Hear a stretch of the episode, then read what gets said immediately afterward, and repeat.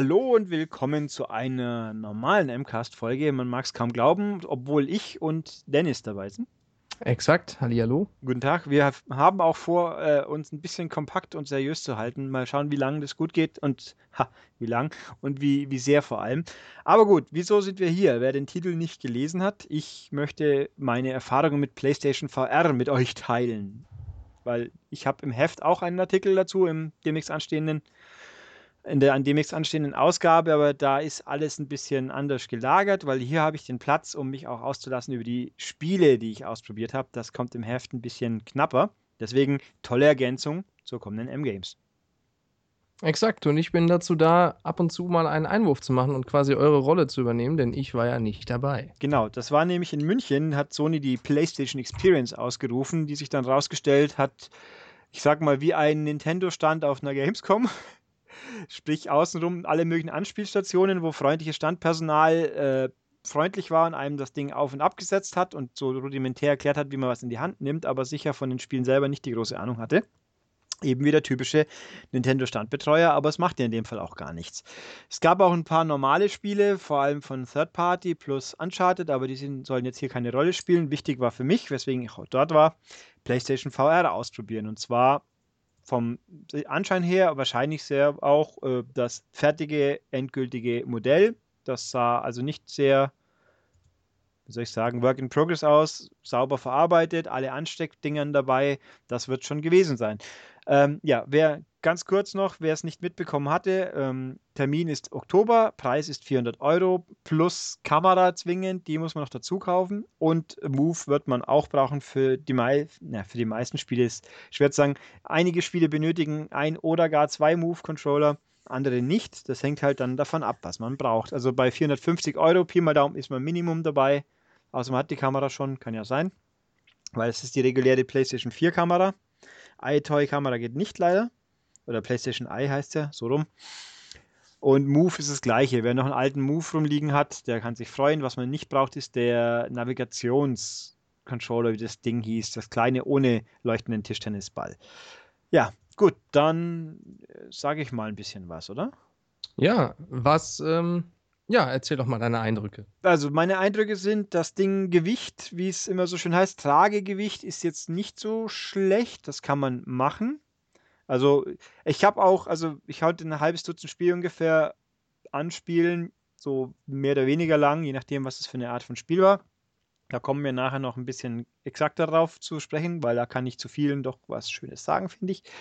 Ähm, und also sprich, lange am Stück habe ich es nicht aufgehabt, aber ich kann sagen, äh, Tragekomfort, dass ich bin ja Brillenträger, wie man weiß. Äh, es funktioniert mit Brille. Die, man sollte aber, glaube ich, keine Riesenbrille haben und es ist sicher sinnvoll, wenn man eine Brille hat, die einem komfortabel auf der Nase sitzt, weil denkt euch das einfach so.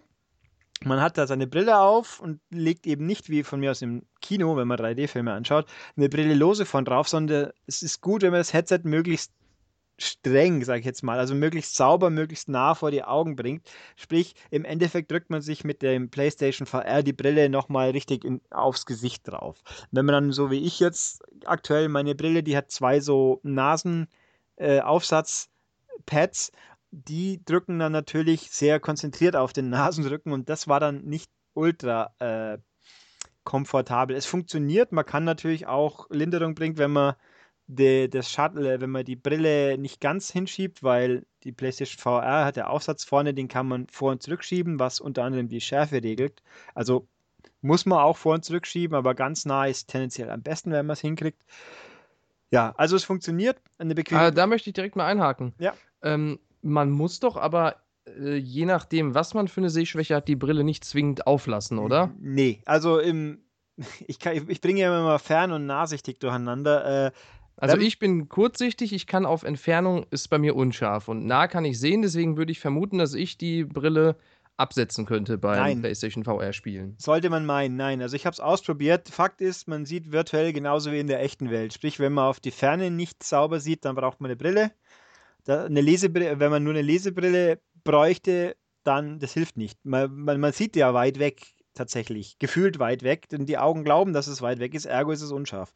Also ganz normal, wenn man im echten Leben eine Brille braucht, um auf drei Meter Entfernung was zu sehen, braucht man es bei VR auch. Das Wirklich? also was bist du? Bist du kurzsichtig oder? Ich bin das, was man für die Ferne eine Brille braucht. Also auch kurzsichtig. Du kannst also ja. problemlos lesen. Äh, ja, mehr oder minder, ja. Nähe. Also bis auf so 20, 30 Zentimeter geht schon noch problemlos. Aber nein, also es ging nicht. Ich hab's, also mein Eindruck war, es geht nicht. Ich habe es probiert und dann war es unscharf. Ich mein, aber schon deutlich. Also es ist wie im echten, also wie in der Realität, so auch virtuell. Würde okay, ich jetzt sagen. Oh, ohne Gewehr, aber das war mein Eindruck. Stundenlang habe ich es natürlich nicht ausprobiert. Also jedenfalls äh, komfortable Bilder, die man sich auch gut aufs Gesicht drücken kann, ist sinnvoll, sonst eben durch die Entfernung spielen, das geht schon auch. Und äh, wie war dein Eindruck so vom Gewicht her? Weil das Ding schneidet man sich ja schon. Also ja. ich hatte ja nur mal bei euch so eine 3D-Brille auf von, ich glaube, die war auch von Sony. Das war aber kein wirkliches Virtual Reality-Ding, sondern so eine 3D-Brille. Und die fand ich schon sehr unbequem. Die war sehr frontlastig, drückte auf die Nase, war schwer und äh, recht unbequem doch. Aber das ist ja auch schon, äh, das war so Ende 2013, also ist auch schon über zwei Jahre her. Wie äh, ist das Gerät denn jetzt? Das ist eine gute Frage, weil ich nicht genau weiß, was das für eine Brille war, die du da meinst. Ich ja, das ist ja auch egal. Ich meine, wie nee. ist das denn das VR-Gerät denn? Ist das, es, ist das schwer? Ist es bequem? Es wiegt 600 Gramm, glaube ich, stark, das Datenblatt. Es ist schwer zu sagen. Also, wenn man auf kurze Zeit ist es kein Drama, das und auch mit Kopfbewegen, es ist schon machbar. Also ich weiß nicht, ob man eine Stunde am Stück, äh, ob man überhaupt nur bei Sinnen ist, sage ich jetzt mal, aber und dauerhaft, also ich habe nach dieser, ich habe einen halben Tag lang immer wieder gespielt, hinten nach keine Nackenschmerzen gehabt oder jetzt Nachwirkungen Muskelkater.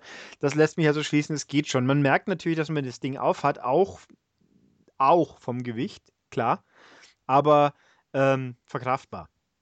Also ich würde nicht sagen, dass man wirklich gleich umfällt oder nach vorne umfällt. Also zumindest, ich habe ja, was ich gespielt habe, war alles sitzend. Also ich habe nichts gespielt, wo man irgendwie stehend äh, wobei ich auch gar nicht wüsste, wie das gehen soll. Wir sind ja nicht bei einem Vive. Ähm, mal gucken. Also ich denke, es geht gut. Man muss aber schauen, wie es wirklich lange, längerfristig ist. Was mir aufgefallen ist, man schwitzt sehr, sehr schnell, ist mein Eindruck. Äh, da war natürlich die Halle, das war so ein Veranstaltungslocation, Halle, da war es auch schon warm. Nicht extrem warm, aber es war warm. Mir war aber bei den intensiveren Spielen fängt man sehr schnell an zu schwitzen. Und das ist auch, wenn sich in dem Moment, wo man Schweiß auf die Linsen draufkriegt, dann ist es vorbei. Also vorbei ist der falsche sogar dann, dann hat man sofort massive Bildbeeinträchtigungen. Deswegen haben die auch immer beim Vorführen immer schön brav die Brille geputzt, bevor sie den nächsten rangelassen haben. Ähm, also das ist wahrscheinlich intensive Geschichten, braucht man eh öfters eine Pause, einfach um, um äh, Service-Update zu machen von seiner Brille, sage ich jetzt einfach mal. Ähm, und nochmal zum Tragekomfort, was äh, kannst du sagen, wie war denn so die Gewichtsverlagerung? Weil wenn ich mir das Ding so ansehe. Ist sehr frontlastig, ja. Okay, weil das sieht für mich allerdings, weil das sieht halt so ein bisschen so aus, als hätten sie so durch diesen, man hat ja was auf der Stirn oben drauf mhm. und dann hinten nochmal so ein Strap und das sieht aus, als wäre das recht komfortabel für so eine Brille, aber ist doch sehr frontlastig, sagst du? Ja, nee, es ist frontlastig, es ist aber nicht so, dass einem der Kopf dauernd runterfällt. Also es ist schon nicht kein Drama nicht. Man merkt das jederzeit. Äh, vor allem, was mir auch, ich hatte den Eindruck, man muss sehr genau auf dem gut, also man, was wichtig ist, damit es vernünftig funktioniert, das Ding muss exakt sitzen. Also es ist besser, wenn man es, also lose tragen ist ganz blöd, weil dann, sobald es ein bisschen hin und her wackelt, wird sofort das Bild unschärfer und mhm. verlierst du an Bildqualität. Also es sollte möglichst stramm sitzen, was dann natürlich auch heißt, äh, das, du hast einen Druck drauf auf der Stirn und auf dem, also es ist schon alles gepolstert, du hast, einen, du hast einen ständigen Druck ein bisschen drauf, hinten auch. Aber wenn es dann sitzt, dann sitzt es im Endeffekt und dann passt es auch und das ist nicht so, dass man dann durchs Gewicht dauernd den Kopf runterfällt. Das, das kann ich, fand ich ganz machbar. Äh, Tragekomfort auch noch, weil es natürlich relevant ist, das Ding ist ja verkabelt. Ach so, ja, stimmt. Das sieht man auf den, auf den ganzen schönen Fotos natürlich nicht. Ne, es gibt ein Foto, was in der Packung als drin sind. Es sind eine Million Kabel so ungefähr. Also es geht ja ein, zwischen Brille und Konsole hängt ein anderes Kästchen, was dafür sorgt, dass man unter anderem das Bild parallel auf dem Fernseher ausgeben kann, für Zuschauer zum Beispiel. Und halt noch ein paar andere kosmetische Schnickschnack-Sachen macht. Das ist nicht dafür da, um die Leistung zu erhöhen. Das ist, also alles, was aus, was man faktisch spielt, wird von der PS4 direkt berechnet. Also nichts von wegen zweites Kästchen, mehr, mehr Polygone. Mhm. Ähm, und dann ja, durchs Kabel war, mein, wir sind halt auf dem Stuhl vor dem Fernseher gehockt. Ähm, ich glaube, wenn man einigermaßen nah an seiner Konsole dran ist, dann dürfte es auch kein großes Problem sein. Rumrennen nicht. Was äh, unter Umständen nicht so einfach und leicht ist, ist natürlich, äh, was die werten Kollegen auch immer ganz skeptisch sagen, man muss im Endeffekt, sobald man die Brille aufhat, sieht man ja nichts mehr. Klar. Man muss sich die Brille aufsetzen und an, äh, anzurren. Man muss äh, die Kopfhörer oder Ohrstöpsel, je nachdem halt aufsetzen oder neistecken. Die muss man natürlich in die Finger kriegen. Und dann muss man die Controller in die Hand nehmen, sei es jetzt der DualShock oder sei es ein oder zwei Moves. Also wenn, wenn man die nicht äh, blind quasi äh, abgreifen kann, weil sie neben einem auf dem Sofa liegen oder so, dann wird es schwierig. Was mir aber auch noch äh, ein bisschen schwierig ist, das Aufsetzen selber. Also Sony hat da sehr darauf geachtet, dass man das Ding gefälligst nicht selber auf und absetzt. Und das Personal hat auch immer sehr höflich, aber doch bestimmt gesagt, jetzt nicht runterreißen, sondern sagen, wenn es fertig ist, wir helfen. Ähm, also wie man es jetzt manuell selber auf und abziehen kann, das muss man noch gucken. Ich glaube, ich kann mir vorstellen, dass äh, hektische Menschen, die beim Rage Quit das Ding runterreißen wollen, mal schnell mal ein bisschen Schaden verursachen. also das muss man noch gucken. Äh, wenn man es erstmal aufhat, passt. Aber das draufkriegen und sich hinten festzurren und so, da muss man schauen, wie gut es wirklich geht. Aber wird schon. Da bin ich relativ sicher. Eine Cap sollte man vielleicht nicht aufhaben, weil dann wird es schwierig mit dem Schild. Ja. Okay. aber ähm, Kopfhörer, wie sieht es da, da, aus? Kann man dabei Kopfhörer tragen? Muss man. Schwer, oder? Ja, aber äh, ich meine, große, große Kopfhörer? Ja, da waren die, bei den Vorführdingern, also wenn alles hinhaut, wie ich es mir vorstelle, wird das Podcast-Bild äh, von unserem fantastischen YouTube-Standbild-Video ein Bild von mir sein, wie ich das Ding aufhab. Ah. Es, es, waren richtige Kopfhörer, große, die man oben drüber macht. Also in der Packung beiliegen tun in, äh, in ihr Ohrstöpsels. Ähm, aber man geht schon. Also ich hatte jetzt keinen Komfortverlust durch die Kopfhörer, aber es ist halt irgendwo, dann hast du zwei so Dinger über, über die Rübe geschnallt. Das ist natürlich auch ein bisschen kurios. Nee, also das hat gut funktioniert. Dann, also so viel zum Thema äh, physische Elemente. Jetzt dann, wie wirkt's? Äh, Kurzfassung ist, es funktioniert. Langfassung ist, äh, man merkt aber, dass es nicht perfekt ist. Also man, es ist halt die Billiglösung in Anführungszeichen. Klar, ein Oculus und ein Vive kosten das Doppelte mindestens, plus stärkere Hardware hinten dran, die natürlich auch entsprechend mehr kostet. Ähm, die zwei, die Bildschirme, die verbauten Bildschirme sind OLED-Bildschirme ich hatte damit kein Problem. Es gibt dieses Fliegengittermuster, wenn man zu nah an irgendeinem Display steht, gibt es nicht. Also es war ein in sich geschlossenes Bild ohne eben Gitter, wenn man zu nah.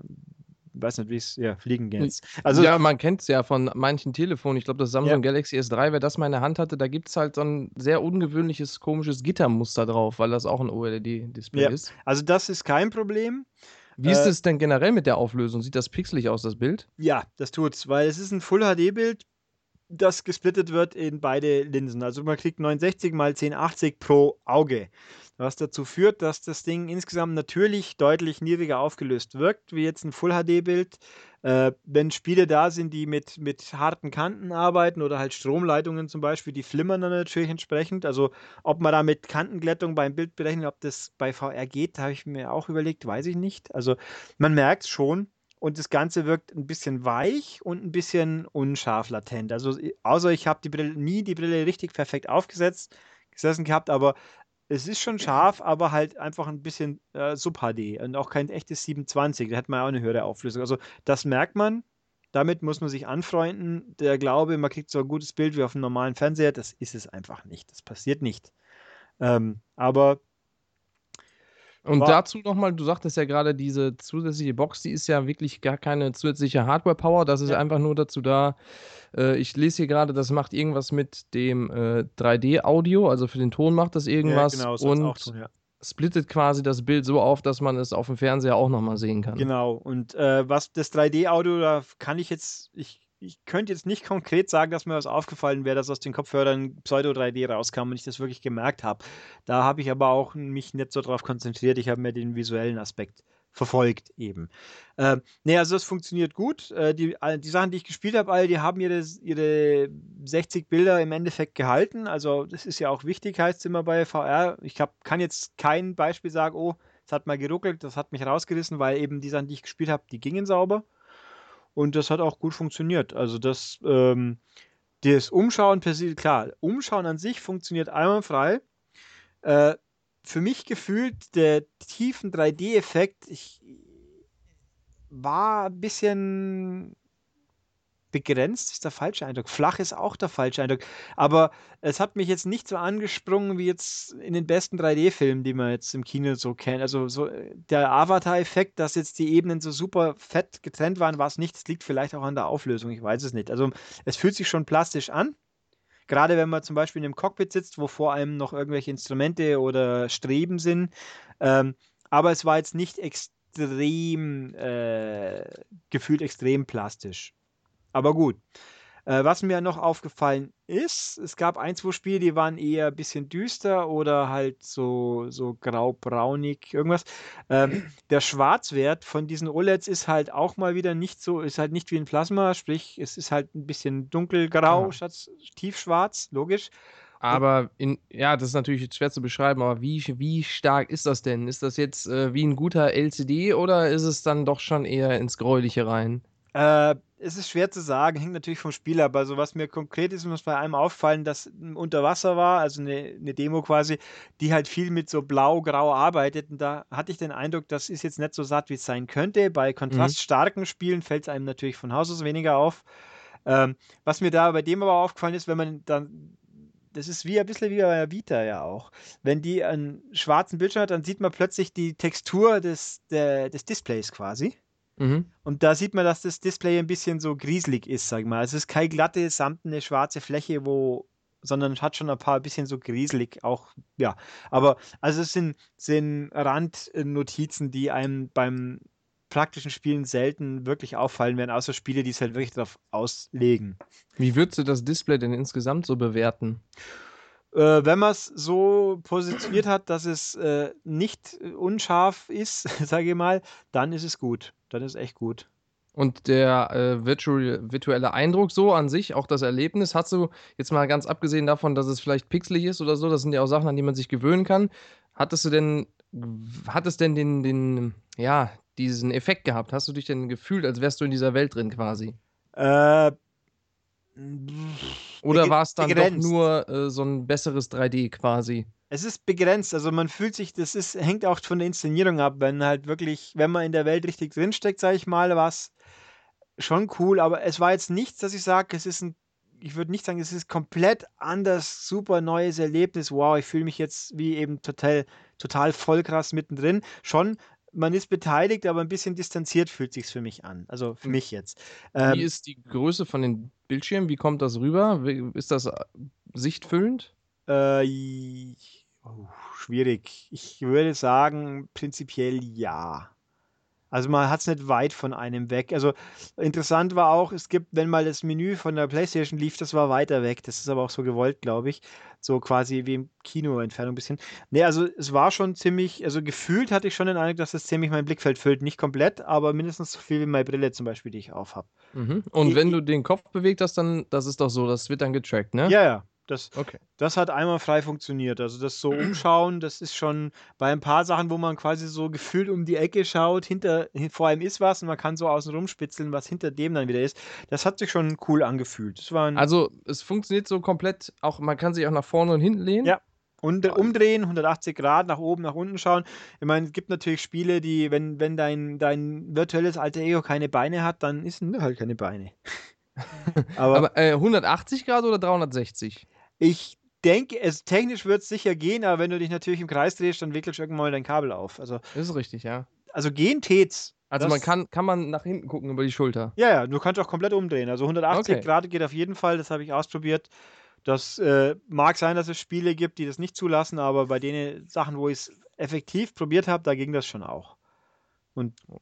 ja, dann machen wir mal Spiele ein bisschen. Genau, würde ich auch sagen. Ja, also was äh, was jedem was beiliegen wird oder frei, kostenfrei zum Download sein wird, ist der VR Playroom. Das ist das Äquivalent zu dem, was für die Kamera auch gab, mit diesen knuffigen Robotern. Das ist quasi eine verkappte Tech-Demo, die halt auf mehr Spieler äh, soziales Zusammentun ausgeht, so nach dem Motto: Hier, guck, du siehst zwar außer dir nicht, äh, nichts mehr um dich rum, aber Leute, die um dich rum sitzen, können mit dir spielen. Und zwar so quasi so, wenn jetzt die VR-Brille das Gamepad ist, dann sind die anderen Leute die Remotes, wenn man jetzt in Wii U analog gehen will. Äh, sprich, man kann, da, das waren fünf, ich glaube fünf Disziplinen oder vier. Ich habe eine selber gespielt und die andere zugeschaut oder als Nicht-VR-Mensch mitgewirkt, sage ich jetzt mal. Äh, die waren ganz lustig, asynchron, wie sie eben so schön, oder asymmetrisch. Äh, nee, asymmetrisch natürlich, Quatsch, synchron sind sie natürlich schon. Ähm, die waren witzig gemacht, hat gut die Möglichkeiten gezeigt, wie man eben so Sachen implementieren könnte. Also ich glaube nicht, dass das außerhalb von diesem Playroom sehr oft passieren wird, weil äh, Mehraufwand, der faktisch nicht so, äh, die meisten Entwickler wollen gleich lieber, dass das VR-Erlebnis stimmt und die Autos außenrum können halt zuschauen, so ungefähr. Das ging auch eben durch dieses extra Hardware-Kästchen, alles was lief, hat man auch als externer zuschauen können. Äh, was haben die, was haben die, äh, die nicht-VR-Leute da gemacht beim, bei dem Spiel? Also zum Beispiel, ich habe eins gespielt, ich war eine Roboterkatze und die anderen waren Robotermäuse und sollten dann äh, Sachen aus der Küche klauen und ich war hinter dem Vorhang und habe quasi rausspitzeln können. Wenn ich rausgeschaut habe und die Maus war nicht versteckt, dann habe ich sie mit meiner Tatze gefangen. Also da, hm. das habe ich indirekt nur gesteuert durch Vor- und Zurückbeugen eben rausschauen. Ähm, und die anderen haben halt die Mäuse gesteuert oder es gab ein Spiel, da laufen so Godzilla-mäßig ist der mit VR-Brille ist der Roboter Godzilla und die anderen fliehen so auf dem Steg, so Sonic Adventure-mäßig bei dem Wal fliehen vor einem und manchmal gibt es dann zwischen äh, Intermezzo, wo sie dann, wo man die Leute mit ihrem Controller Sachen aufsammeln und auf die Godzilla werfen können und der wiederum sieht, dass auf sich zukommen soll, halt ausweichen mit der Brille. Sowas oder und die anderen spielen mit normalen PlayStation Controller. Genau. Eins war in einem, in einem Wildwest-Saloon. Der Mensch mit Brille kann quasi, hat auch einen Controller, kann schießen und äh, soll ein Ziel suchen, so Steckbriefmäßig. Und die anderen, nee, der soll jemand treffen, das sind verschiedene Roboter und die anderen sehen den Steckbrief und helfen ihm zu sagen, such jetzt den mit der Augenklappe und dem Schnurrbart so zum Beispiel und auf den soll man schießen. Also Kommunikation und äh, ziemlich ähnlich war Geisterhaus. Äh, man kann, soll einen Geist fangen, so Ghostbusters-mäßig einsaugen, man sieht ihn aber nicht. Die Leute am Fernseher, die sehen ihn und die sagen, geh, schau jetzt in die Richtung, da ist er gerade. Und da muss man halt quasi darauf vertrauen, dass er richtig leitet und kann dann schießen. Ähm, ja, ist also Ko Koop oder auch gegeneinander. Mini-Disziplinen haben einmal frei funktioniert. Es ist also. Oh, Entschuldigung. Bitte? Ja, ja, mach. Es ist also quasi das. Äh, PlayStation-Äquivalent zu äh, den ganzen Sachen, die Nintendo schon mal gemacht hat. Also Nintendo Land, aber statt Gamepad, also ein Wii U Gamepad dann mit Brille oder halt auch das, äh, die ganzen Sachen, die es auf dem Gamecube gab, mit äh, dem GBA, den man dann angeschlossen hat. Ja, so ein bisschen, ja. Es, es, ist eben auch, wie gesagt, das Ding könnte nichts kosten, es liegt bei und es ist, wenn man, wenn man nicht gerade alleine ist, das finde ich halt ein bisschen schade, weil das Ding führt echt gut vor. Also fand, es war eine man wird es wahrscheinlich auch nie lang spielen, außer man hat wirklich dauernd Kumpels auf der Couch hocken äh, oder Familie, die man versklaven kann, was weiß ich. Ähm, aber zum Vorführen oder mal reinschnuppern ist das cool, nur halt leider alleine bringt es gar nichts, weil da kann man nichts anstellen. Das war ja bei, der, bei den Kameradingern anders. Äh, beim, Play, beim Playroom für die, Kam äh, für die Kamera alleine. Also das ist ein bisschen schade, aber wenn man eben jemand hat zum Ausprobieren, zum Rumtun, dann ist das eine coole Geschichte. Und das mal schauen. Das war das eine ähm, auch von Sony war die VR Worlds. Das ist quasi eine Sammlung der fünf Tech-Demos, die es früher schon immer gab. So wie eben dieser Gangs ähm, Getaway-Verschnitt und äh, das, das Rodeln auf dem Street, Straßenbob, Street Luge ähm, und noch ein paar andere, die ich vergessen habe und eben so eine Untersee-Unterwasser-Tauchfahrt. Also es wird zusammengefasst als eine Sammlung, die wird Geld kosten. Da konnte ich zwei Sachen davon sehen. Das eine war eben der Getaway-Verschnitt. Da gab es einen neuen Abschnitt, soweit ich es nachvollziehen kann. Und diese Tauchfahrt mit der Taucherglocke, wo man äh, quasi in den Riff runtergelassen wird, kann sich um. Das ist rein passiv, also man kann nur umschauen, das ist nichts zum Spielen, das ist einfach ein Tech-Demo, fünf Minuten lang. Man wird runtergefahren, schaut sich dann unter Wasser so um und dann kommt ein Hai, der dann quasi deine äh, Kabine attackiert und dann so mit der dann das, äh, die Rohre wegbeißt und dann wird man rechtzeitig wieder hochgezogen. Das war halt cool zum Probieren, Umschauen mäßig und alles. Das war eins dieser Dinge auch, wo ich habe keinen Körper. Sprich, wenn man nach unten schaut, sieht man durch den Boden dieser äh, Taucherglocke oder dieses Taucherkäfigs, aber sieht natürlich keine Gliedmaßen. Bisschen komisch. Aber ja, das fühlt sich bestimmt ein bisschen komisch an. Ja, ja. das war ganz nett. Also das wär, wenn das wirklich alles bleibt, muss ich sagen, das macht man ein oder zwei Mal und dann nie wieder. Aber mal schauen, vielleicht wird ja doch noch ein Spiel draus, aber so genau wusste es vor Ort keiner. Sieht aber eher wahrscheinlich nicht aus. Es ist halt eine nette Beigabe und da kann man gucken, wie sehr dann der plastische Effekt auf einen wirkt. Wie gesagt, für mich hält sich in Grenzen, aber trotzdem interessant. Das war das. Und das andere war eben Getaway quasi. Äh, ich überlege gerade, wie fängt es an? Sitzt man schon im Auto? Man fährt mit einem Kompagnon, mit einem Auto auf der auf irgendeinem Highway in, in London und wird dann von einer gegnerischen Gang attackiert, die mit Motorrädern angebraust kommen und auf einen schießen und ab und zu Vans, die halt auch auf einen schießen. Also klassisches Actionfilm äh.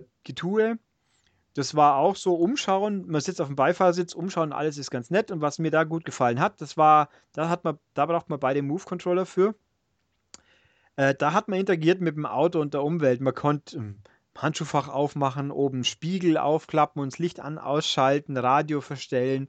So Blödsinn. Äh, Nichtigkeiten, aber nett gemacht. Das fühlt sich ganz cool an. Kann man sagen. Und wenn die dann angreifen, dann zieht man halt aus dem, äh, sagt einem der andere, hol die Waffe und wehr sie ab. Und dann zieht man halt aus dem Handschuhfach die Wumme raus und zielt dann und schießt so Lightgun-Shooter-mäßig. Äh, und du sagst so, man versteht das Radio und sieht die Waffe und so. Wie macht mhm. man das denn? Ja, mit dem Move-Controller im Endeffekt. Also, ich sage jetzt mal ein bisschen wie Heavy Rain Move Edition, aber nicht so, nicht so beschissen. Also da sind dann irgendwie Gesten eingeblendet ja. oder was? Ja, man hat zwei virtuelle Hände und dann geht man halt hin und drückt einen Knopf und dann macht er, drückt er halt auf den Knopf oder ah, okay. er greift halt was. Also Move dient hier quasi als Handersatz. Das ist jetzt nichts Komplexes, aber äh, zum Wohlweislich muss man nicht auch nur blöde Gesten machen, wie sie Heavy Rain. Da war es nicht echt lästig, weil es zu viel des Guten war.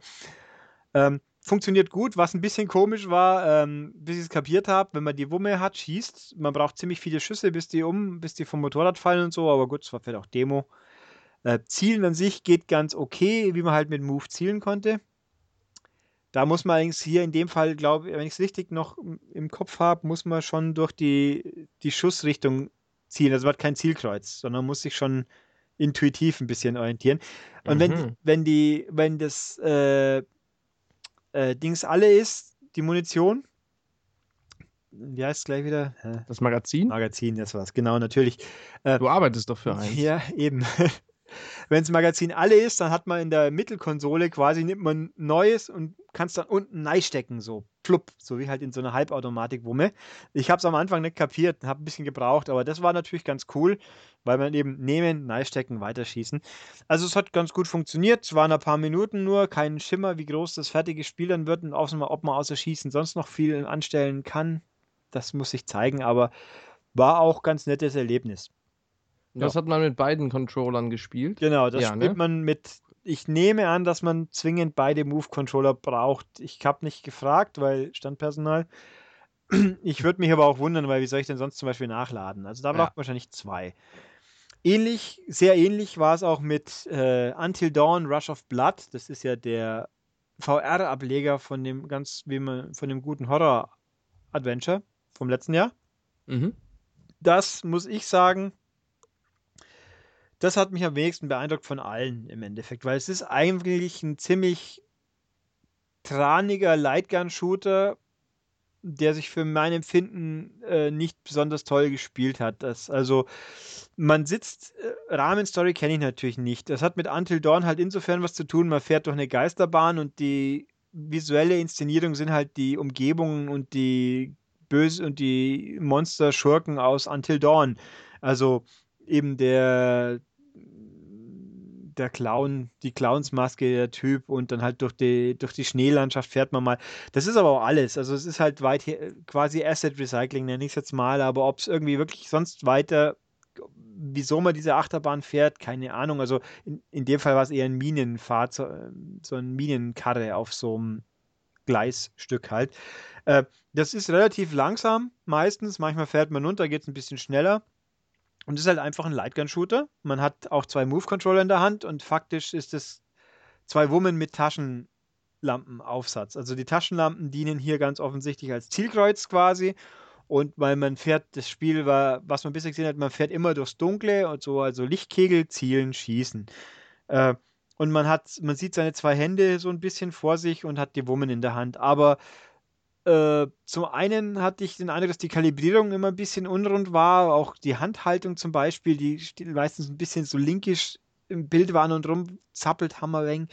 Äh, und ich hatte auch nicht den Eindruck, dass ich so super exakt ziele und treffe. Das kann jetzt natürlich einfach ein Move-Problem sein. Ich meine, ich habe, es ist lang her, dass ich einen Lightgun-Shooter mit Move gespielt habe, deswegen kann ich es jetzt schwer sagen.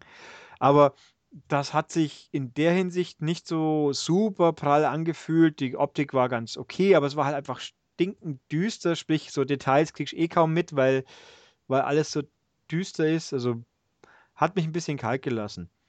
Und es hat halt auch, und vor allem das Ding hat, gut, es war ja nur ein kurzer Abschnitt, aber spieltechnisch hat es ein paar Macken, die mir gar nicht zusagen. Ich hoffe, da werden sie noch äh, ordentlich dran rumpolieren. Jetzt gucke ich hier gerade. Ne?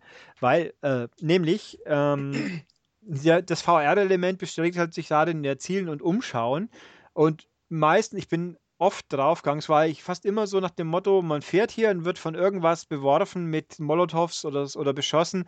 Man hat keine Ahnung wo, bis man irgendwann mal draufkommt, durch irgendein wildes Umschauen, ach, da ist er, und dann weiß man beim nächsten Mal, wenn man hinfährt, da muss ich jetzt gleich hinschauen und muss den entgegenfliegenden Molly wegschießen. Was durch durch das bisschen vage Zielen auch nicht so ganz toll funktioniert hat. Und das kam mehrfach vor, das Element. Und das finde ich ein bisschen billig, weil das hat mit Reaktion nichts zu tun, das hat mit Wissen, was wo ist, zu tun. Und wenn halt jemand offscreen steht, da, wie komme ich denn drauf? Das weil jetzt plötzlich mein Bildschirm mal kurz brennt, weil ich eben von schräg hinten beworfen wurde. Zum, ja, schräg hinten. Wäre natürlich sehr unfair, aber von der Seite, das fand ich, also das hat mich nicht so mitgerissen in der Stelle.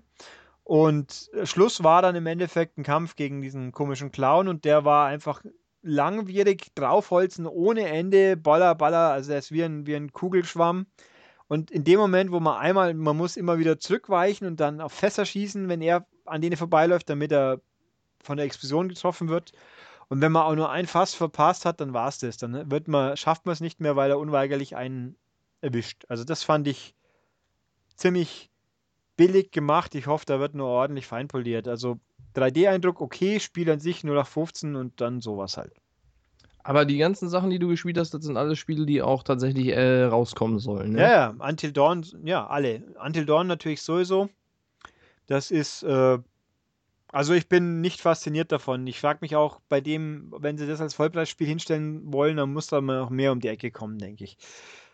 Gut, was äh, noch weitere Spiele nicht mehr von Sony, das war jetzt alles Sony-Geschichten, nicht von Sony. Äh, Eve Valkyrie habe ich angespielt, das war wohl nichts wirklich Neues. Es ist kurz gesagt äh, Wing Commander im, im Weltall, Wing Commander ist im Weltall, war halt Wing Commander. Ich fliege so durch eine Flotte durch mit meinem Gleiter und diese Flotte wird attackiert von anderen äh, Gleitern, Jets und ich muss halt denen nachfliegen und abschießen. Das war ganz klassisches Standard 3D Weltraumflugballer Kampfspiel mit ganz schicker Kulisse, weil eben nicht nur leeres Weltall, sondern im Hintergrund auch mal ein Planet und ein paar so große äh, Flugzeugträger, also Raumschiffträger, nenne ich es mal.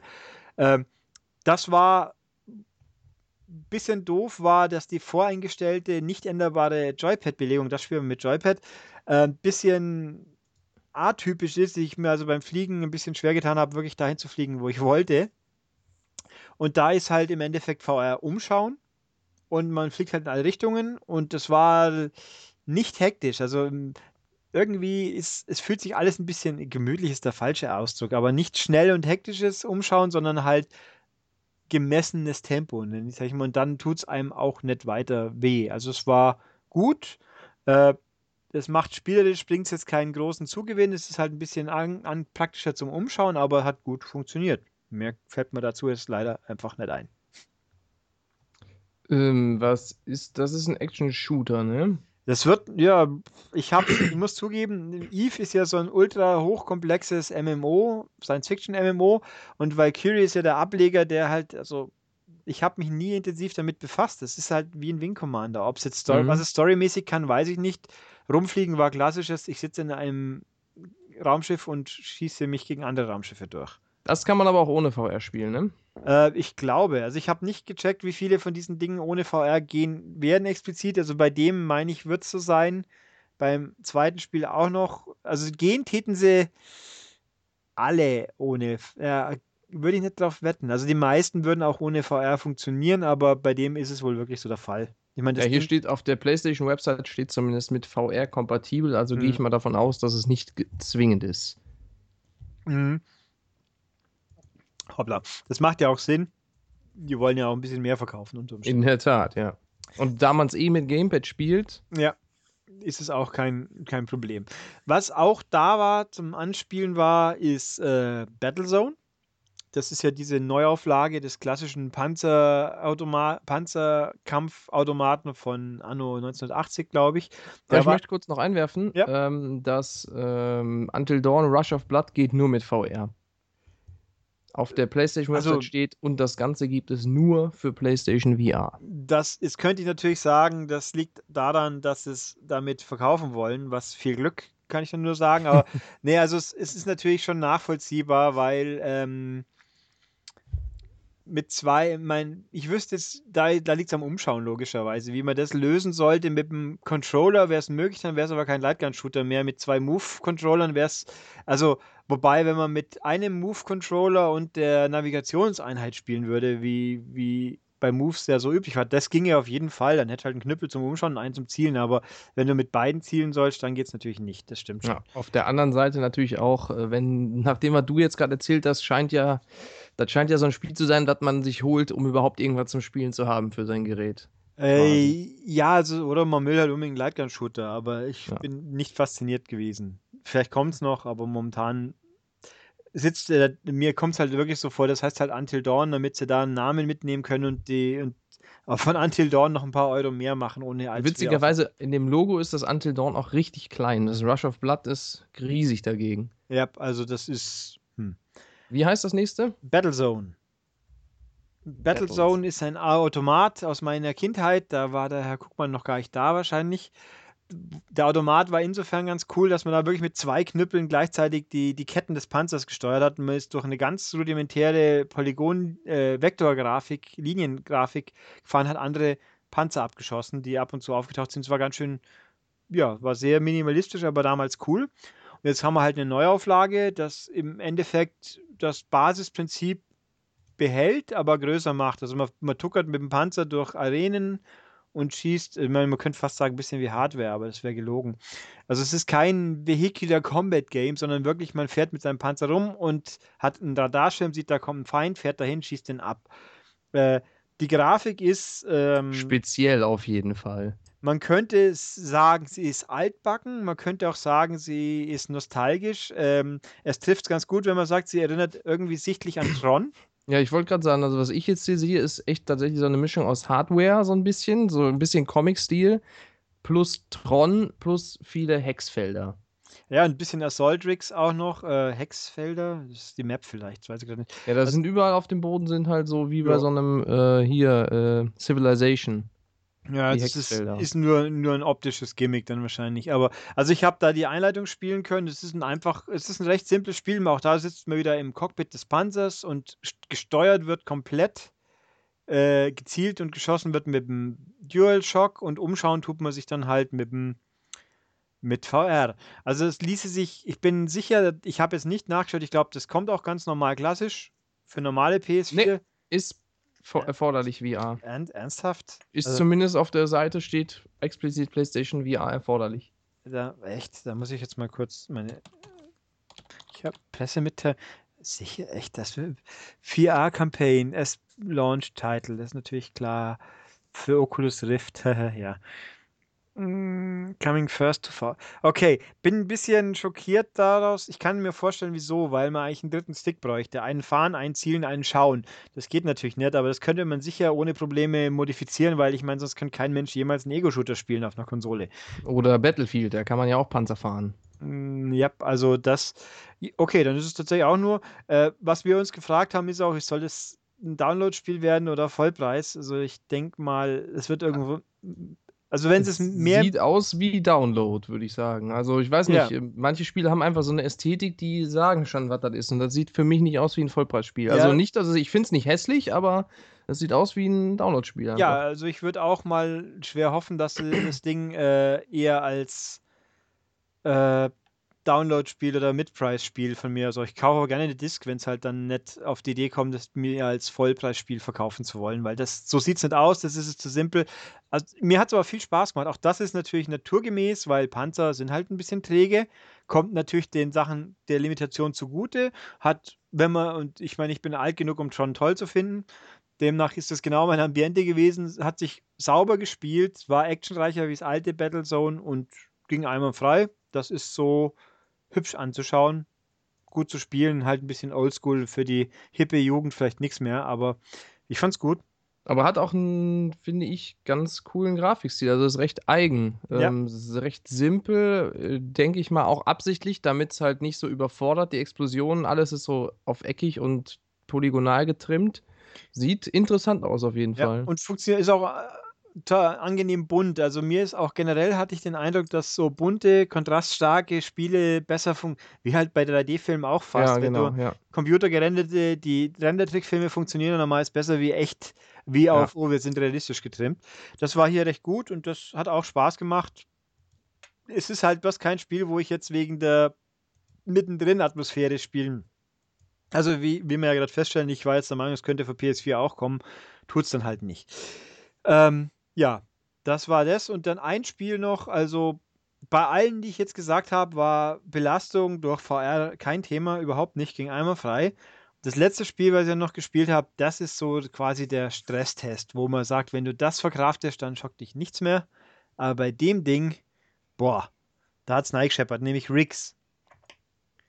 Das ist äh, dieser Zukunftssport, dieser komische Mac äh, Mechanized Rock Combat League. Genau, mit Max ein bisschen, wirkt ein bisschen wie eine Mischung aus Speedball und Rocket League und oder und aber doch ohne Ball und Ballern und mit äh, Max eben und in, in komischen, verschwurbelten Arenen. Das war heftig, weil das ging, das ist halt ein Spiel, das ist schnell und hektisch und da bist du wirklich am. Also ich habe es am Anfang, es gibt zwei Steuermethoden noch zu und schon die normale, die hat mich echt gestresst. Also gestresst im Sinne von angestrengt. Und da habe ich dann echt schon mal gedacht, pff, oh. Dann sitzt, auf, dann sitzt du auf deinem Stühlchen da bei der Vorführung und denkst okay, schauen wir mal, ob ich durchkomme, ohne dass ich abbrechen muss. Das war echt hart. Ähm, was eben daran lag, dass man mit diesem, und dabei, diese Macs laufen nicht einmal super schnell, aber den, den man spielt, also dieses Exoskelett-Mac-Ding, der hat einen Doppelsprung und dann springt, wenn man mit ihm zweimal springt, so hoch und dann fällt man runter, womöglich, dann, dann hat man wirklich den Eindruck, man fällt so 20, 30, 50 Meter runter und das so schnell und dann durch Umschauen, oh, das hat neidrückt. Also das war echt, da fühlt man sich, da ist das mittendrin ziemlich heftig auch. Äh, Spiel Zumal man da ja wohl auch so ein äh, fettes HUD hat. Also man sieht so durch die Scheibe von dem Mac quasi durch und äh, hat dann da überall so Streben im Bild mehr oder weniger. Ja, genau. Man sieht die Streben vor sich und äh, es war, also der Spielmodus war irgendwie 3 gegen 3 und man muss erst sich aufladen, indem man die Gegner abschießt mal und dann kann man, muss man durch so einen leuchtenden Energiering oben springen und das zählt dann als Tor. Und unter dem Ring fällt man wieder auf den Boden runter. Also es war ein bisschen konfus, aber hat gut funktioniert. Also die Einleitung ging noch, da sitzt man in seinem Mac, wird hochgefahren in die Bühne, also nee, zuerst redet man mit seinem Co-Piloten, wird dann in den Mac eingeschnallt, hochfahren. Also cool inszeniert, aber das Match selber schnell, hektisch, äh, anstrengend. Also so wie halt ein Ego-Shooter, wo man die ganze Zeit nach links und rechts hin und her schaut. Ähm, das war hart, weil Steuerung auch hier, das ist ein reines, das ist von Guerilla, glaube ich, ja. Und das wird natürlich VR-only von Sony. Keine Ahnung, ob sie das Vollpreis verkaufen wollen. Werden wir sehen. Äh, glaube ich auch nicht. Also sieht für mich auch nicht so aus. Hm, ja, den Kann man natürlich nicht sagen, aber es sieht nicht so aus, finde nee, ich. für mich auch nicht, aber mal schauen. Also optisch war es ganz cool, weil hier auch kn relativ knallig und kontrastreich, deswegen wirkt es auch so eindringlich. Ähm, und mal mit, link, mit dem linken Stick steuert man, mit dem rechten schaut man um und mit dem, mit dem tatsächlich schaut man um und mit, dem, mit der Brille zielt man quasi. Also in dem Fall hat man, der war die Steuerung. Okay wenn man die Gegner abschießen will, dann muss man sie direkt anschauen und drückt dann halt auf die Schultertaste zum Schießen. Und das hat man mit, mit Dings gemacht. Also man kann nach rechts drehen, nach links zielen. Also das ist, das verstärkt den ganzen Eindruck wahrscheinlich erst recht noch. Du kannst, du zielst, du drehst dich, also schaust dich um mit dem rechten Stick mhm. und mit dem Kopf zielst du. Also kannst du auch nochmal gucken.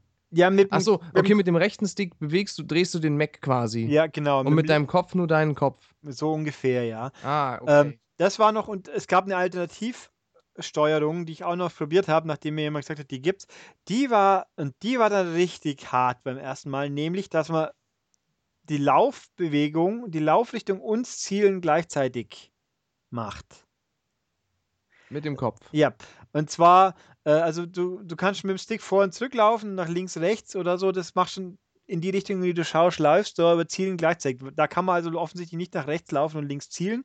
Und der Gag war, wenn man in einer relativ in der, in der Dead Zone quasi, also in dem inneren Bereich, hat man gezielt. Und wenn man weiter seitlich geschaut hat, dann hat man sich gedreht. Ah, so wie äh, bei manchen Wii, U, äh, Wii-Spielen. Quasi. Da hat man ja genau. auch den Cursor so teilweise genau. woanders, ne? Du weißt, genau. was ich meine. Das trifft es ganz gut. Das kann man so, ja, das trifft es wirklich echt gut. Und äh, das Fiese ist natürlich, wenn man das nicht weiß vorher oder nicht gewohnt ist, dann dreht man sich so und dann hat man den Eindruck, dass das Drehen verzögert passiert, weil man natürlich ja erstmal aus der Dead Zone raus muss. Mhm. Und das, und das, die Wahrnehmung, das haut dir wirklich deine auf die, auf die Birne und sagt dir, oh, das fühlt sich jetzt komisch an.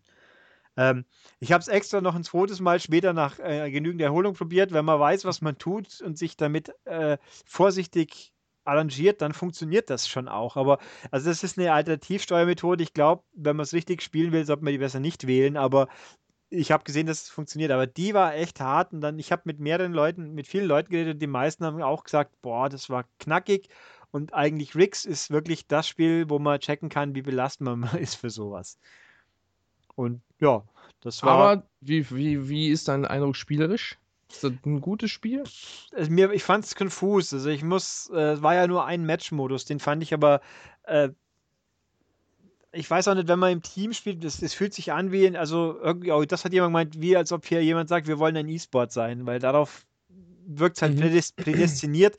Äh, ich glaube, das kann schon taugen. Das ganze Konzept ist halt merkwürdig. Erst Gegner abschießen, damit man dann quasi die Qualifikation zum Tor hat und und die Arena, die wir gespielt haben, die war halt auch mit so rauf, runter, links Rampen und äh, war jetzt nicht wie bei Rocket League ist ja alles schön einfach. Man hat halt einfach ein Spielfeld. Hier, nein, man muss über drei Rampen und springen und dieses Doppelspringen, also das war ein bisschen äh, ich, find, ich weiß jetzt nicht, ob sie nichts nicht was Einfaches zum Vorführen hätten nehmen sollen, sage ich jetzt mal. Aber, aber es äh, klingt schon für mich nach einem guten Start-Line-Up. Also kommt das, kommen die überhaupt zum Start? Ähm, das ist eine gute Frage. Ich Weil, finde ich, klingt ausgewogen. Also wir haben ja einmal so ein, so ein Partyspiel mit dem äh, Roboter-Ding, was dabei ist. Das kommt dann, sicher zum Start, denke ich. Das ist ja ein dann Titel. War das andere, das mit der Katze, ne? Das war auch Party-Dings. War das das gleiche Spiel oder ja, war es ein anderes? Ne, das war auch äh, VR Playroom. Okay, wir haben den VR Playroom, wir haben das Eve Valkyrie, was so ein Weltraumshooter ist. Dann haben wir einen kompetitiven Shooter mit den Panzern, der etwas simpler ist. Dann einen ziemlich komplexen. Und dann noch das Until Dawn, das Horrorkabinett. Lightgun-Shooter-Dings. Ja, also ich, was leider nicht vor Ort war, war Rest. Das hätte mich natürlich sehr mhm. interessiert, mhm. weil in, in Ronten war auch eine Messe, da hatten sie es, die Schweine. Das würde mich sehr interessieren, wobei Rest ist ja auch im Endeffekt ein Rail-Shooter mit Umschauen, also könnte schon sehr gut funktionieren. Ähm, ja, es war eine ordentliche Auswahl. Ich bin nicht überzeugt, dass alles pünktlich fertig ist. Ich weiß auch nicht, ob Eve, wann das überhaupt rauskommen soll, weil es ist ja so ein Mammutprojekt irgendwie. Mhm. Ähm, mal schauen, also es, aber war schon, ja, man kann sich zumindest damit beschäftigen. Also ich fand, also, klingt für mich nach einem stärkeren Lineup als äh, Kinect zum Start hatte. Also Kinect 2 vor allem. Äh, Kinect 2, ja, es ist halt auch, es ist schwer zu vergleichen, weil VR ist ja im Endeffekt, ich sag mal, Kinect hast du immer ein Problem, dass ganz schnell das nicht erkannt wurde. Bei VR hast du kein Problem, weil die ja, klar, aber ich meine, ja klassisch. Es sind ja beides so Gimmicks und auch Nintendo hat ja mit Wii U ist ja auch quasi die ganze Konsole ein Gimmick und wirkt jetzt für mich auf den ersten Blick so, als hätte die PSVR da doch klar die Nase vorne in Sachen äh, Spiele, die dieses Feature auch wirklich ausnutzen. Ja gut, ausnutzen ist so eine Geschichte. Wenn jetzt die Hälfte der Spiele war im Endeffekt bloß, du schaust halt jetzt mit VR um, statt mit dem Knüppel. Ähm, aber es wirkt halt cool. Aber genau eben dieses, dass es einerseits nichts, dass es einerseits alles recht vertraut ist, ist der große Vorteil, weil die, die Software, die kommt, die kann auch für sich was und man muss nicht das Rad neu erfinden. Ja. Aber andererseits vermisse ich ein bisschen die Sachen, die jetzt mir sagen würden, ich brauche es jetzt wirklich, weil es mir auch spielerisch mehr gibt und nicht bloß cool aussieht. So halt 3D-Effekt mäßig. Was hat der spielerisch jemals bedacht? Nichts. Da war bloß da, um gut auszusehen. Bei VR geht sicher auch was und eben auch, ich meine, in einem kleinen Maß schon äh, umschauen mit Brille und der Rest mit Knüppel, dann habe ich quasi einen dritten Knüppel. Also mein Umschauen ist der dritte Knüppel. Ich kann mir auch vorstellen, in der Arbeit sind sie skeptischer. Ich kann mir gut vorstellen, dass man ganz normale Ego-Shooter mit dem Ding auch spielen kann. Nur wenn es halt hektische Twitch-Ego-Shooter sind, wo man äh, alle zwei Sekunden fünfmal nach links und rechts schaut, dann wird es einem schlecht dabei. Aber ja, aber so ein normaler Ego-Shooter, jetzt muss ja nicht ein Call of Duty im Multiplayer sein, sondern, weiß nicht, ein normaler Story-Shooter, da, da geht es ja auch eher nicht, da spielt man ja auch nicht so. Ja, eben. Das, also solche Sachen kann ich mir schon vorstellen. Und natürlich Rennspiele, da sehe ich doch das ganz große ja, also Potenzial. Also, also, Rennspiele, Cockpit, da ist das Ding für mich prädestiniert für. Ja, das, da ist es natürlich sehr passiv eigentlich, weil ich schaue halt, wie oft schaue ich denn beim normalen Rennspiel mit irgend wirklich um? Ich mein, ja, eben, aber, aber eben, weil es nicht geht. Also natürlich geht's, aber ich habe immer das Gefühl beim Rennspiel, ja, dann irgendwie musst du irgendwie Schultertaste drücken oder den, den, den, den, den Daumen irgendwie von den Tasten wegnehmen auf den Stick. Naja, und dann ist das alles so unpräzise. Ich glaube, ja. wenn man im Cockpit sitzt und dann mal eben schnell nach rechts gucken kann mit so einem VR-Ding, da ist das schon ganz schön also geil. Also wenn man quasi in den Rückspiegel schauen kann, der im Cockpit ist, das schon. Also das, aber also groß rumschauen oder tut man sicher nicht, aber das wäre eine nette Ergänzung, die funktionieren kann. Ich meine, auch da, es gab ja das Drive Club VR Demo, das haben sie leider auch nicht gehabt. Und wann, ob und wie das jetzt kommt, weiß ja auch kein Mensch, nachdem sie Evolution entsorgt haben. Aber ähm, ich muss aber eben sagen, es gab ja schon äh, das ein oder andere 3D-Spiel, was 3D spielerisch genutzt hat. Äh, zumindest erinnere ich mich da an so ein, es gab ja dieses Mario 3D Land und da gab es ja dann teilweise Blöcke, die irgendwie in der Luft schwebten. Das konnte man nur wirklich sehen, wenn man das 3D angeschaltet hat auf dem 3DS. Ja, also. Aber da ist ja auch das Problem, sowas kannst du ja auch irgendwie nicht zwingend machen, weil einige Leute kein 3D sehen können, einige wollen das nicht und so. Da ist auch immer diese Frage, wie sehr willst du das jetzt wirklich benutzen? Und da ist ja VR auch wieder im Vorteil, weil es da eben halt auch oft Spiele sind, wo du es einfach abschalten kannst, problemlos. Wobei natürlich auch. Äh VR ja eigentlich drauf steht und fällt, dass man Ego-Ansicht hat. Bei einem Mario kannst du die Kamera drehen, wie du Lust und Laune hast. Ja. Wobei, ich, was ich mir auch gedacht habe, Infinifactory in VR könnte ganz lustig sein. Ja, Wäre wär vielleicht sogar ziemlich cool, weil du dann nämlich den Controller frei machst für eine bessere Bedienung der Menüs und dann schauen, so mit der Brille kannst. Aber mal gucken. Also, ja, das waren jetzt die Sachen, die ich gespielt habe. Ich würde, wenn mich jetzt jemand fragen würde, jetzt, wo du das kennst, musst du jetzt losrennen und sagen, ich brauche dringend VR, mein Leben ist dann besser, muss ich sagen, nein. es hat mich aber in, äh, es hat mich bestätigt, dass wenn, nachdem ich es ja eh kaufen wollte, dass es kein Flop wird, dass man sich das schon geben kann, wenn man halt bewusst ist, dass da viel Geld drin steckt. Ich meine, 400 Euro aufwärts ist halt viel Geld, aber man kann es benutzen, ob man es dann wirklich viel machen will, so mit eben wie erwähnt, wie lang am Stück kann man spielen, ohne dass einem schlecht wird oder ohne dass es zu anstrengend wird? Will man es überhaupt? Das sind halt so Geschichten, die kann man erst sagen, wenn es dann wirklich da ist. Aber grundsätzlich sehe ich das Potenzial, dass das alles was kann. Ob das normale Spiele, also die Revolution, das wird das normale Spiele, Spielen ersetzen, das glaube ich nicht. Ich will es auch eigentlich gar nicht. Da bin ich so klassisch, genau wie ich nicht wollte, dass es nur noch 3D-Filme gibt. Und da sind wir zum Glück schon drüber hinweg.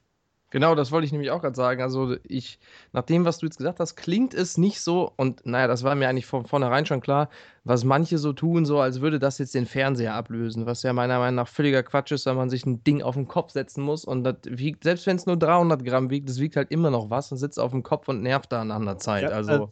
Wobei, ich habe ja auch immer wieder so, ich meine, mit Vive und Oculus habe ich nichts zu tun gehabt. Vive wäre mal interessant mit dem sich bewegen, wobei das scheidet ja auch schon der Auswärts schon Platz, mhm. sonst hätte man auch Kinect weiterspielen können. Ähm, auch dieses Ganze, die, die Zukunft, dann könnte man bei einem Fußballspiel mittendrin sein und so in Echtzeit. Die Frage ist, selbst wenn man es könnte, will ich das? Weil das ist doch das Positive, dass ich als Zuschauer was sehe vom Spiel und nicht immer im Chaos stecke, zum Beispiel. Ja. Ähm, ja, also das muss man halt wirklich abwarten. Ich finde, ich bin po vorsichtig positiv gegenüber PlayStation VR. Es ist auf jeden Fall eine Komplettlösung, die funktionieren wird, die jetzt äh, aus meiner Sicht keine signifikanten Nachteile hat, aber halt auch keine Must-Have unbedingt äh, Argumente mir momentan präsentiert, aber schon so, dass ich sage, okay, in Battlezone zum Beispiel in meinem Fall, das möchte ich schon mal gerne ein bisschen spielen. Ob man dafür dann natürlich 500 Euro zahlen will, ist die andere Baustelle. Klar. Aber es geht, macht Spaß, kann man. nutzen. Ich glaube, dass äh, wenn VR jetzt, wenn VR jetzt nicht floppt und äh, was der Sony da gut dazu beiträgt, indem sie das Ding bezahlbar machen, äh, mal eine Brille bezahlbar machen, dass VR halt ein bisschen massentauglicher wird. Ich glaube, das könnte eine Ergänzung, also auf jeden Fall eine Ergänzung. Es wird nichts ersetzen, aber ich glaube, es könnte eine coole Ergänzung werden für viele Sachen. Zum Beispiel, weiß nicht, Google Street View oder so kann ich mir da ganz cool vorstellen. Oder dass es irgendwann mal so Apps gibt, wo man dann, weiß nicht, ein Museum oder irgendwie ein Haus oder irgendwie ja, so oder das Bernsteinzimmer dann besichtigen kann in VR. Solche Sachen, die glaube ich, äh, können da ganz cool sein und da hat das 3D auch tatsächlich, finde ich, einen Nutzen voraus. Ich glaube, das hat Potenzial. Das könnte. Also wenn man zum Beispiel, wer ein Wii U noch hat, der kann ja mal gucken und sich die Gaudi geben. Da gibt es so 360-Grad-Videos. So Stadttour in London und zwei, drei, vier insgesamt gibt es, glaube ich. Da gab es, meine ich, auch ein Schnupper-Download zum Anschauen. Das ist quasi genau das, nur ohne VR halt. Sprich, man kann mhm. sich frei umschauen, mehr oder minder. Klar, virtuelle Stadttour mit Umschauen, sowas kann man sich schon denken. Aber das ist natürlich alles Zukunftsmusik. Jetzt muss man halt erstmal gucken, wie auch und tatsächlich, ob sich das rechnet, wie viele Leute kaufen es, wie aufwendig kann die Entwicklung sein, wie viel Kapital kann man neu versenken und dann hoffen, dass man auch noch was rauszieht. Oder wird es im Endeffekt dann meistens Spiele sein, die es dann doch für beides gibt und quasi eine Plus-Version, wo man halt noch ein bisschen cooler bekommt. Muss man gucken. Also ich finde, ja, wir können gespannt sein. Im Oktober ist es soweit und dann werden wir sicher alles intensiver mal verarzten und dann werdet ihr wahrscheinlich negative Stimmen auch noch hören, weil die werten Kollegen sind nicht so scharf drauf bisher. aber mal schauen. Ansonsten kann man sowas ähnliches ja auch schon auf YouTube ausprobieren, wenn man sich ein sogenanntes Google Cardboard besorgt. Da steckt man sein Smartphone rein, das schneidet man sich auch um den Kopf und dann hat man sowas ähnliches, so 360 Grad Video, VR-Erlebnis, was zumindest so für 20, 30 Euro sowas ähnliches bietet. Ja, genau. Und, und äh, eine Sache, die ich noch unbedingt fragen wollte, wie sieht es denn mit der Grafik aus? War dein Eindruck jetzt so, bah, das sieht ja deutlich schlechter aus oder würdest du sagen, nö, das ist äh, durchaus noch PS4 würdig? Ja, wie gesagt, da, das Problem ist die Auflösung. Ja, aber abgesehen davon, in, in Sachen, äh, weiß nicht, äh, Lichteffekte und so, würdest du sagen, i, das ist ja hässlich, sieht aus wie PS3 oder das sieht schon ganz gut aus? Äh, es sieht schon ganz gut aus, aber die Auflösung lässt halt alles nie, weniger wirken, wie es faktisch ist, sage ich jetzt mhm. mal. Mhm. Das daran, daran merkt, sagt man halt, oh, das ist ja gar nicht so, hm. Äh, bin ja auch kein Mensch, der Auflösung über, über Bildrate priorisiert. Priorisiert, jetzt ja. Aber in dem Fall ist es schon so niedrig, dass es einem doch auffällt, eben weil man ja doch gefühlt so nah dran sitzt.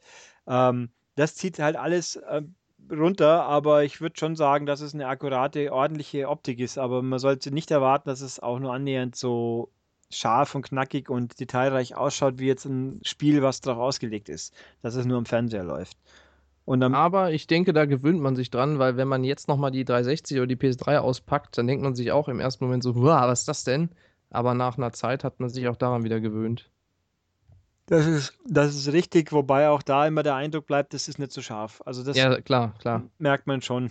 ist, ist einfach Fakt. Man gewöhnt sich irgendwann dran und sagt, oh, okay. Nee, also, war nicht schlecht. Ich glaube, ich habe jetzt einen umfassenden Eindruck vermittelt, hoffe ich. Ja, doch. Ja, und dann machen wir das jetzt hier zu. Es war also ein hochgradig äh, seriöser Podcast. Ich füge jetzt hier nur noch hinzu, dass ich gelesen habe, dass Dead or Alive Extreme 3 auch VR-Unterstützung kriegen soll. Was die dann genau erlaubt, da könnte man spekulieren, aber lassen wir das. Kann man immer noch im Wochenrückblick, wenn wir unbedingt wollen. Ja.